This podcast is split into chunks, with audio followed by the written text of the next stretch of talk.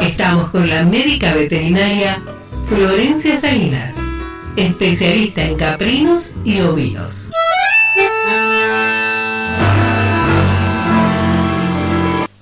Florencia, ¿cómo te va? Buenas tardes. Hola Ignacio, ¿cómo estás? ¿Cómo están todos por ahí? ¿Cómo está el tiempo en Santiago del Estero? Bueno, básicamente acá nos estamos eh, tostando, estamos como los pollos al izquierdo, está haciendo 45 grados, sensación térmica, que la verdad que está está bastante caluroso. Hoy no es un día para estar afuera ni, ni estar en la, en la calle más que en, adentro de la pileta. Eh, vamos a, un tema muy interesante que te quería plantear, que es el uso de las piedras eh, como parte de la suplementación, este, tanto en caprinos como en corderos, y si eso tiene pros y contras. Exactamente, justamente hablando un poco de, alimentación y, y, como también tocamos en temas anteriores, un poco esto de, suplementar a los animales, a la majada.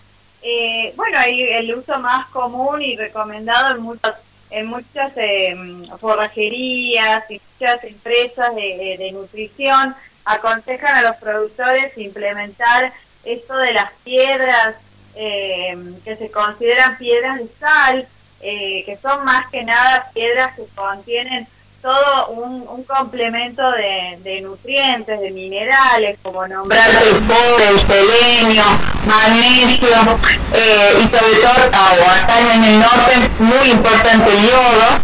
Eh, estas piedras lo que hacen es eh, ayudar un poco más en la alimentación, de manera el animal se acerca, lo consume lamiendo y eh, de esa manera ingiere estos nutrientes que a veces no son, no son, digamos, si no los podemos aplicar en, en los productos inyectables, otra manera de agregarlos es en la alimentación con estas piedras. Por lo general se colocan dentro de los corrales y los animales los, los lamen em, y de esa manera eh, eh, van ingiriendo los, los nutrientes.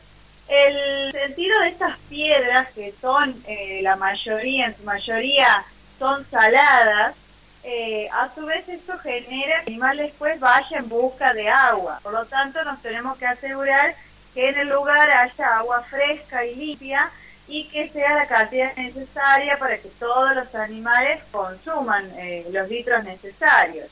También se, se, existen en el mercado las famosas piedras que son eh, envueltas con melaza, que es como un producto, digamos, un, un, sustituto un poco más dulce, a veces es, es palatable, más palatable para el animal y generaría a veces como en contra por el hecho de que eh, a veces hay animales que tienen una cierta adicción y quedan siempre el mismo animal lamiendo la piedra.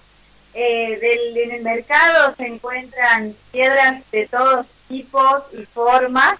Eh, siempre se aconseja que estas piedras estén medias resguardadas, ya que si viene alguna lluvia o una tormenta fuerte, el agua la va a ir desarmando también. Y bueno, eh, en, eso sería en cuanto a todos los beneficios que tenemos, que obviamente eso genera al animal mejor condición de corporal, eh, eh, mejora toda la parte reproductiva, a su vez, en cuanto a lo que son animales de lana, mejora muchísima la calidad de la lana. Y si vamos a los contras, que siempre es, es a lo que hacemos hincapié, es justamente en esta época, por lo general no se recomienda ayudar eh, con esas piedras en esta época porque al hacer tanto calor, por tener estas temperaturas tan altas, estamos obligando a los animales a ir a consumir agua constantemente. Entonces, eh, vuelvo a repetir, no en el, en el lugar, no hay alguien que controle eh, el agua, que el agua esté limpia y fresca, eh, básicamente estamos ante un problema, porque el animal va a estar sediento, va a generar un cuadro de deshidratación que puede estar perjudicando muchísimo más al animal que en realidad estar haciendo el beneficio que debería tener. Entonces muchas veces en esta época no, no se recomienda, eh, sí lo recomiendo muchísimo en la época del, del otoño-invierno, porque eh, siempre le digo al productor es muy parecido a nosotros, en invierno disminuye nuestra cantidad de, litros de agua que consumimos, porque el mismo invierno, el mismo frío, eh, baja la necesidad de tomar agua. Entonces, en ese caso, eh, en esa piedra ayudaría a que el animal se entretenga un rato y después vaya a beber agua.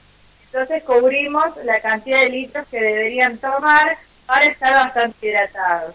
Eh, y bueno, y justamente teniendo esto de que hay algunos animales que se vuelven un poco como adictos, eh, o generalmente pasa mucho en los feedlots que el animal está aburrido, entonces busca hacer algo diferente y una piedra de sal puede llegar a hacer algo diferente en el medio, entonces genera la adicción o el acostumbramiento de estar lamiendo constantemente. En ese caso, si notamos esa, esa situación, lo debemos quitar inmediatamente porque el animal va a tener un cuadro de deshidratación importante si no bebe la cantidad de agua para saciar esa, esa necesidad, ¿no es cierto? Florencia, ¿es común en, en los productores el uso de estas piedras tanto para caprinos como para ovinos o algunos la usan nada más? Bien, en cuanto a lo que son productores de ovinos, la mayoría eh, tienen el conocimiento y lo utilizan. En Caprinos es un poco más, eh, digamos, más dividido el grupo porque por lo general los que son productores o que pueden llegar a costear estas piedras, eh, si bien no son muy muy caras, eh, pero bueno, por lo general está hecho, generalmente lo adquiere el productor que tiene alguna majada de genética, sabiendo que mejora un poco con la suplementación en los pequeños productores es imposible ver esas piedras, salvo que haya sido un regalo o, eh, digamos, se le ha, de alguna manera se ha conseguido la piedra. Pero los pequeños productores no, no se suele ver. Ahora, los productores que tienen cabañas, sí, lo buscan como una alternativa. Eh, y bueno, y es lo que, lo que se usa mucho, se recomienda también por todas las empresas de nutrición. Bueno, Florencia, muy claro, eh, un tema muy, muy interesante. Eh, Florencia, eh, gracias por acompañarnos y nos volvemos a encontrar con vos el jueves que viene, si Dios quiere. Muy bien, nos encontramos el jueves entonces. Espero que estemos un poco más frescos el próximo jueves. Está bien. Hasta luego. Hasta luego, un abrazo. Fue la médica veterinaria Florencia.